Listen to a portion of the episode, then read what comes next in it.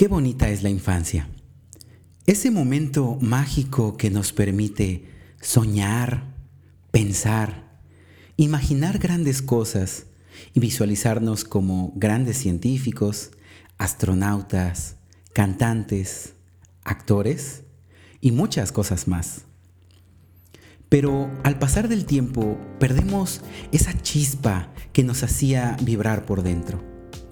Esa fuerza que de niños nos permitía creer que podíamos cambiar el mundo. Necesitamos recobrar nuestra tarea en la vida. Sean bienvenidos a nuestro episodio número 13 del podcast Contexto Educativo.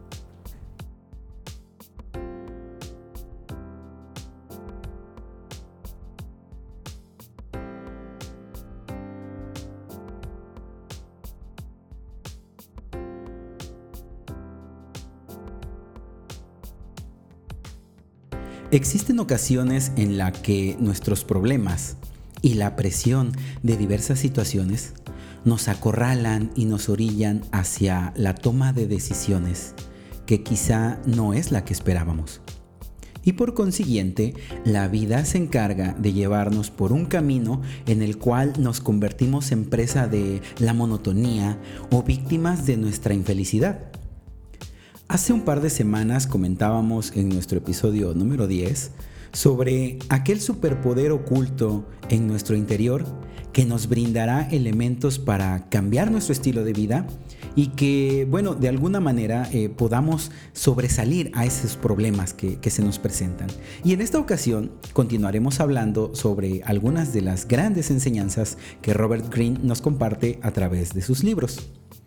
Porque, sinceramente, sí cuesta mucho encontrar ese gran superpoder, ya que a medida que pasa el tiempo, nuestras experiencias y nuestras decisiones nos pueden desviar del camino. Hay un poema que se llama La Profecía, eh, escrito por Rafael de León, que tiene una, una parte en la que dice, pamplinas, figuraciones que inventan los chavales. Después, la vida se impone. Y pensemos esto por un minuto, ¿cuántos de nosotros no tuvimos ese gran sueño de niños?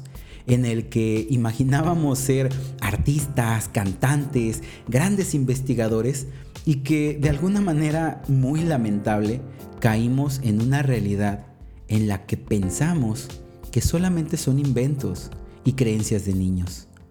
Una que, porque nuestra realidad es muy diferente, no, no es aquello que nosotros soñamos. Un gran maestro que tuve en, mi estadía en la escuela normal mencionaba que cuando crecemos perdemos cierta chispa, perdemos esa fuerza interior que te guía a lo que podría ser tu verdadera tarea en la vida. Y en sus clases siempre repetía que, debíamos tener esa cualidad de los niños, ¿no? De cuestionarnos el porqué de las cosas. Siempre, recuerdo que siempre decía, a todos nos decía Julio, ¿no? Por un alumno que él tuvo anteriormente y nos decía, Julio, Julio, porque, este, pregúntate, ¿por qué esto, no? Pregúntate por qué aquello.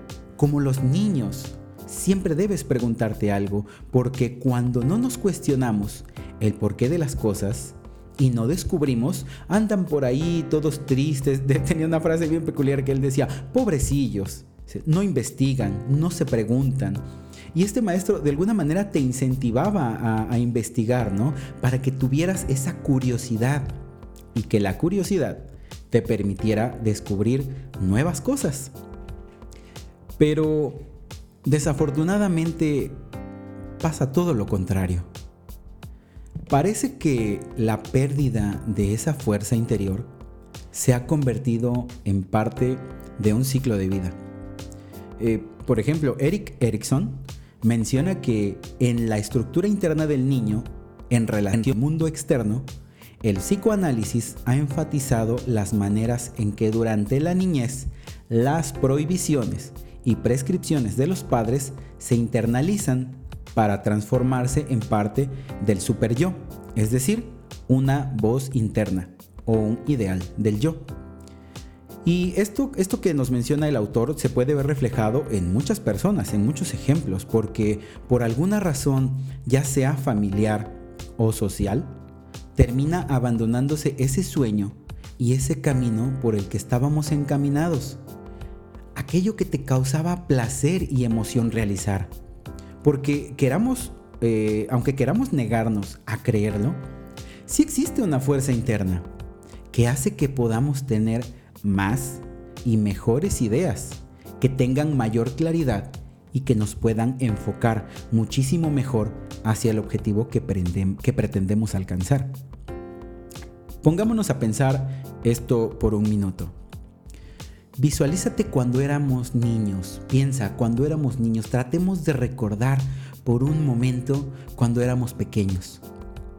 Todos imaginábamos algo, soñábamos algo con tanto anhelo y cada uno de nosotros como seres únicos e irrepetibles teníamos sueños diferentes.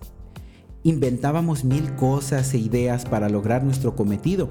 Porque, por ejemplo, si eh, por alguna razón no teníamos juguetes, no teníamos todos los juguetes o no teníamos ninguno, ¿qué solíamos hacer? Inventarlos. Nos inventábamos haciendo uso de la imaginación la cual era muy particular en cada uno de nosotros. Dependiendo nuestros gustos y las orientaciones que tuviéramos, inventábamos juegos o juguetes para podernos entretener. Y esto gracias a que nacemos únicos, somos irrepetibles. Y a eso se le puede denominar singularidad. Aquella que se manifiesta principalmente en la infancia mediante ciertas inclinaciones primarias. Y nos podemos preguntar, ¿cuáles son esas inclinaciones primarias? Bueno, pues por llamarlos de alguna manera, son fuerzas. Fuerzas que provienen de lo más profundo de nuestra alma y de nuestro ser. Y que a veces es imposible expresarlas con palabras.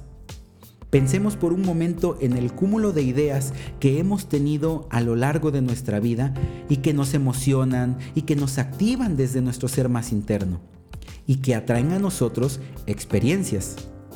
De alguna manera, esta fuerza influye en el desarrollo de nuestra mente. Por ejemplo, cuando hacemos algo que nos gusta, hacemos aquello que nos apasiona, las palabras que escribimos, lo que decimos, los movimientos que ejecutamos llegan a ser tan rápidos y con tanta fluidez que a veces no sabemos ni siquiera eh, cómo lo hicimos, no somos capaces de explicarlo, porque estamos tan inspirados, tan concentrados, que surgen muchísimas ideas, movimientos, habilidades de manera espontánea. Somos muy espontáneos, porque estamos disfrutando la actividad que estamos realizando. Y eso es algo que traemos desde pequeños. Es como si fuese sembrada una semilla en nuestro interior que debe cumplir un propósito. Y nuestra tarea debe ser florecer esa semilla, hacer que florezca. Sin embargo, en todo proceso, como en todas las cosas, ocurre algo muy curioso en, los seres humanos, ¿no? Que provoca que esa gran fuerza se debilite, que es el grado en que sucumbimos a una fuerza contraria, que son las muy conocidas y afamadas presiones de la vida. Aquellas presiones sociales, encargos sociales, que fungen como una fuerza negativa a lo que nuestro ser interno estaba destinado. Y entonces caemos en una situación compleja en la que por miedo, por pena al que dirán, por defraudar a otras personas, tratamos de encajar en un grupo a fuerza y hay una frase bien peculiar de todas las mamás, seguramente, no sé si a nivel mundial, pero por lo menos aquí en México, yo creo que todos nos ha dicho nuestra mamá en algún momento, a fuerza ni los zapatos entran, ¿no? y esto, esto es claro, o sea, tiene total, total razón. No podemos nosotros forzarnos a encajar en un grupo donde sencillamente no pertenecemos, porque de alguna manera tratamos de complacer gustos e intereses de otras personas pero estás olvidando y abandonando tus sueños, abandonamos nuestros sueños y nuestros gustos y en ese momento nos estamos abandonando a nosotros mismos. Dejamos que esa fuerza negativa nos lleve por un camino en donde al final eh, terminamos estudiando aquello que no queremos o terminamos trabajando en un lugar que no nos gusta. Incluso se puede ver eh, en ejemplos cuando la gente termina vistiendo cierto código de, vestimenta, cierta ropa, porque es que eso es lo correcto, ¿no? Y tú te dedicas a esto, así deberías de vestir, ¿no? O la comida que comes, si, si a ti te gusta y te llena de placer, ¿por qué no hacerlo? ¿Por qué, ¿Por qué a fuerza debemos encajar en un contexto en el cual yo no me siento cómodo, ¿no? Simplemente estarás forzando tu personalidad hacia algo y a alguien que realmente no eres. De alguna manera te convertirías en un barco a la deriva, sin dirección y sin un radar que te guíe. Esa es la razón por la que muchas personas terminan renunciando a diversos trabajos o estudios porque simplemente no es aquello que yo quería, no es parte de mi ser interno yo he conocido muchísimas personas que por, por encargo social terminaron estudiando X o Y licenciatura, pero al final dicen, ¿sabes qué? Es que a mí lo que me apasiona es la música, ¿no? Y, terminaron cambiándose a la licenciatura en, guitarra y demás este, dentro de las artes. Les va muy bien, ¿no? Pero terminaron redescubriendo su rumbo, porque a veces esa presión social es la que se encarga de guiarte por un camino que probablemente no es el que tú querías. Yo creo que quizá todos hemos escuchado alguna vez a una persona decir esta frase, vaya, fenomenal, que cuando amas lo que haces, jamás tendrás que trabajar. Y claro, o sea, si, lo pensamos desde este, desde este punto, realmente estás haciendo aquello que amas. Y cuando haces aquello que disfrutas, no, no, no te cuesta trabajo, ¿no? Porque en aquello que tú realmente amas, lo que te llena de energía, que te hace vibrar por dentro, se te podrán pasar mil horas y te parecerán minutos. Porque te causa placer realizar esa actividad. Es como el ejemplo de cuando estás con tu pareja, con la persona que amas, las horas se vuelven minutos. Y quisieras que el día no terminara jamás. Muy contrario, a cuando estás a la fuerza en un lugar tratando de realizar algo que simplemente no te gusta, los minutos se te vuelven una eternidad. Incluso hay personas que terminan viviendo un tipo de doble vida, por así llamarlo, porque tenemos esa vida en la que trabajas para ganar dinero y poder vivir aquella otra vida que te gusta con el dinero que ganaste trabajando. Y, es algo muy respetable, ¿eh? no, es malo tener este, este doble estilo de vida, es muy respetable. El problema es que en ocasiones esa doble vida suele causar conflictos internos en tu mente que hacen sentirte triste, enojado contigo mismo. Y repito, no es malo tener ese doble estilo de vida, pero sí es muy importante, depende mucho el equilibrio y la madurez mental que tengas para llevar a cabo estas actividades. ¿Sí? Pero es muy importante que consideres que haciendo lo que amas, lo que llena tu alma de energía, aquello que te hace vibrar, también puede ser un modo de tener estabilidad. Por eso es muy importante redescubrir cuál es tu tarea en la vida. ¿Para qué existimos en este mundo? Y eso conlleva un proceso de tres fases que Robert Greene nos recomienda dentro de su libro Maestría. El primer paso siempre es interior, pues debes recuperar tus inclinaciones, eh, debes recuperar esa sensación de singularidad, entender qué es lo que te hace único qué es aquello para lo que eres bueno y que puedes aportar a los demás y a la sociedad. Necesitas descubrir quién eres en realidad. Porque muchas veces la, persona que ves en el espejo cada mañana no es precisamente quien, quien deseabas, sino la versión de lo que la opinión de otras personas o la sociedad misma te convirtió.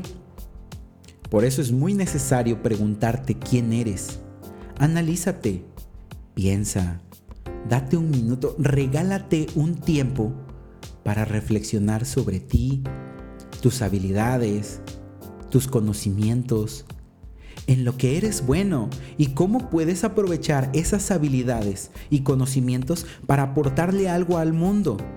Y créeme, eso hará de ti una mejor persona, te hará más feliz, pleno y te ayudará muchísimo a cambiar la sociedad y el contexto en el que vives.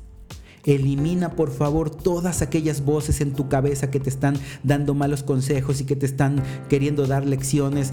Rescata tu voz interior. Rescátate a ti mismo y recupera el curso que tu ser interior estaba destinado a llevarte. El paso número dos, eh, la fase número dos, consiste en examinar el lugar en el que te encuentras.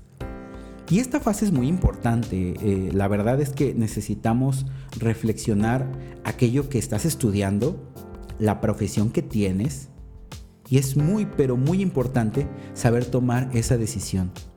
Porque con el paso del tiempo, con el paso de los años, puede convertirse en el mayor éxito, pero también podría significar un tremendo pesar en tu existencia. Yo he conocido, tengo grandes amigos que son excelentes en sus labores, son grandes profesionistas, pero sí me han confesado de alguna manera, ¿sabes qué? Esto no es lo que yo quería, ¿no? Lo terminé estudiando y lo hago con gusto, pero no es lo que yo amo. Y de alguna manera sigue quedando en su interior esa piedrita, esa pesadez de saber que no lograste hacer aquello que amabas. Por esa razón es importante reflexionar y analizar el lugar en el que te encuentras y hacia dónde vas. Porque es necesario ampliar el concepto de trabajo. Regularmente las personas asociamos el trabajo con una forma de ganar dinero. Pero no es solo eso. Necesitamos ver más allá de esa concepción del trabajo, que no es algo que solamente te va a brindar dinero. Porque sí, en efecto necesitamos una estabilidad económica y requerimos de un trabajo que nos brinde el sustento diario en nuestras mesas. Pero también piensa en aquel trabajo que te permita encontrar un verdadero placer. Vaya, ese trabajo que disfrutes. Porque imagínate todos los días tener que llegar a trabajar enojado, triste, decepcionado. Eso no es una buena calidad de vida. No es un estilo de vida que te gustaría vivir. Tu trabajo debe ser ese espacio donde disfrutes realizar la actividad que tienes, aquella actividad que te sea encomendada verdaderamente te guste, porque la mayoría de tu tiempo lo pasas en ese lugar, en el trabajo. Y hay una frase bien chistosa de, de la película de Shrek 2 cuando se roban la pócima de Felices por Siempre y en ese momento se roban la pócima, se dan cuenta, ellos quieren escapar, ¿no? Se disfrazan y este, van saliendo de la casa de la madrina y ya cuando van disfrazados Shrek se topa con uno de los obreros que ve en la, ahí en, en la casa de la madrina donde están las pócimas y entonces Shrek para disimular le pregunta, ¿no? Eh, ¿Trabajando duro o durando en el trabajo? y es bien chistosa, ¿no? Porque este obrero le contesta de una manera bien indiferente, le dice, es igual, ¿no? O sea, ¿cuántos de, piénsalo por un momento, ¿cuántos de nosotros estamos durando en el trabajo?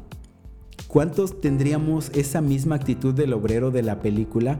Que eh, es una película, eh, eh, incluso de dibujos animados, pero que pasa en la vida real.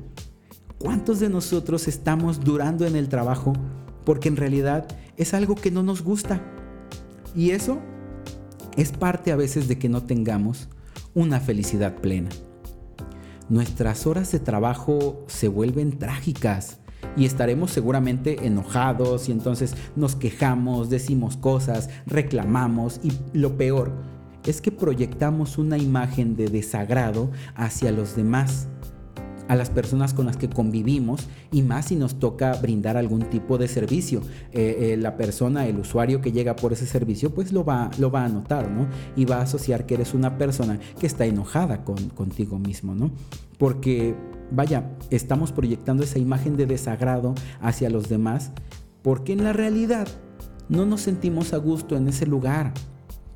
Y lo cierto es que creemos estar perdiendo nuestro tiempo El activo más valioso de nuestras vidas es el tiempo. Y ese valioso tiempo podremos pensar que lo estamos perdiendo en un trabajo que simple y sencillamente no es lo que a mí me llena de gusto, ¿no? Necesitamos visualizar el trabajo como algo inspirador, que sea parte de tu vocación, aquel en la cual esa voz interna, ya sea Dios, el universo o en quien tú creas y tengas fe, pero que venga de lo más profundo de tu ser y que emana de tu individualidad. Por último, eh, en esta fase número 3 es necesario visualizar tu carrera, tu vocación, tu profesión como un viaje como una carrera a largo plazo. Dice por ahí una frase en, el deporte, ¿no? Es una carrera de resistencia y no de velocidad. ¿Y a qué se refiere esto? A que no es necesario comenzar con algo muy elevado, ni tampoco ser tan ambicioso, ¿no? A veces emprendemos un nuevo proyecto, queremos realizar un nuevo trabajo y, queremos eh, rápidamente crecer, cuando esto es un proceso en el cual día a día vamos aprendiendo.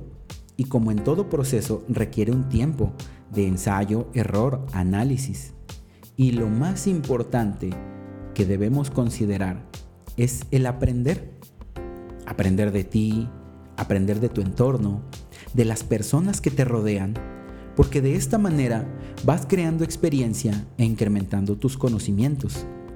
Y con el tiempo llegará ese momento en que una vez que encuentres tu campo, todo se acomodará y tu vida tomará su curso para que puedas aprender más rápido y aprender mejor.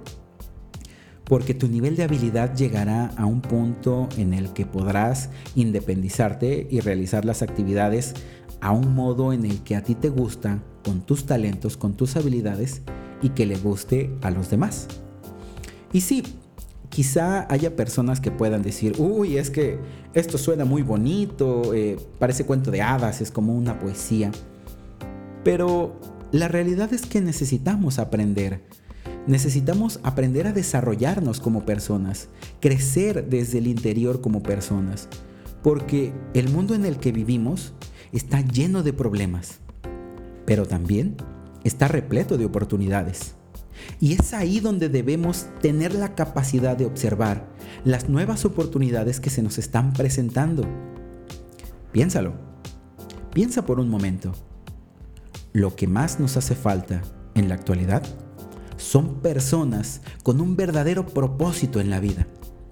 Tu vocación es más que el trabajo que ejecutas. Se relaciona íntimamente con la parte más profunda de tu ser y se manifiesta en la inmensa diversidad de la naturaleza, de la cultura, de los seres humanos. Hace muchísimos años el poeta Píndaro escribió una frase hermosa que dice, sé tú mismo sabiendo quién eres.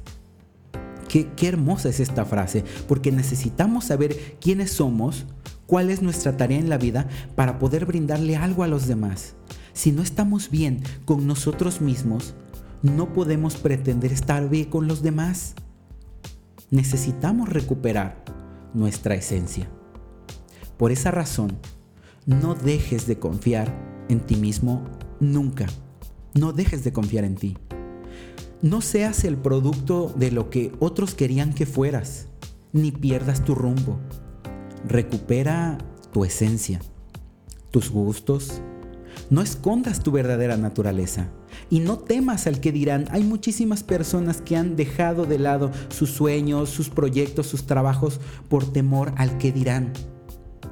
Porque de alguna manera esa fuerza, eh, eh, esa fuerza interna, esa naturaleza que tienes, tiene un don, que es el don de ayudar, el don de, de ser bueno y de aportar a la sociedad con tus habilidades y con tus conocimientos.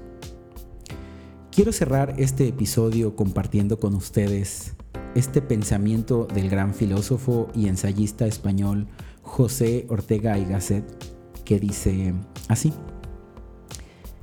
Entre varios seres posibles, cada hombre siempre encuentra uno que es su ser genuino y auténtico. la voz que lo llama a ser auténtico es lo que denominamos vocación.